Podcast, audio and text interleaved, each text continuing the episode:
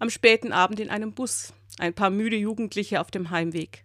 An einer Haltestelle steigen zwei junge Männer ein und greifen einen allein sitzenden Jungen an. He, das ist unser Platz. Steh auf, verpiss dich.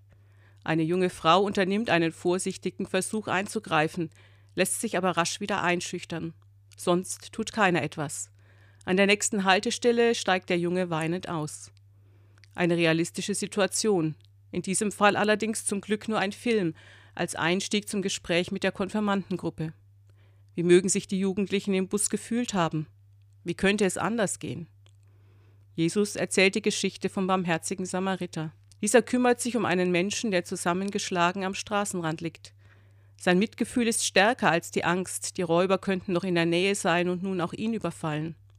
Er versorgt den Verletzten, bringt ihn in ein Gasthaus und gibt dem Wirt quasi einen Freibrief, ihn auf seine Kosten zu versorgen, ohne Angst ausgenutzt zu werden. Er geht dieses Risiko ein. Es ist aussichtslos, sagt die Einsicht. Es ist leichtsinnig, sagt die Vorsicht. Es ist, was es ist, sagt die Liebe.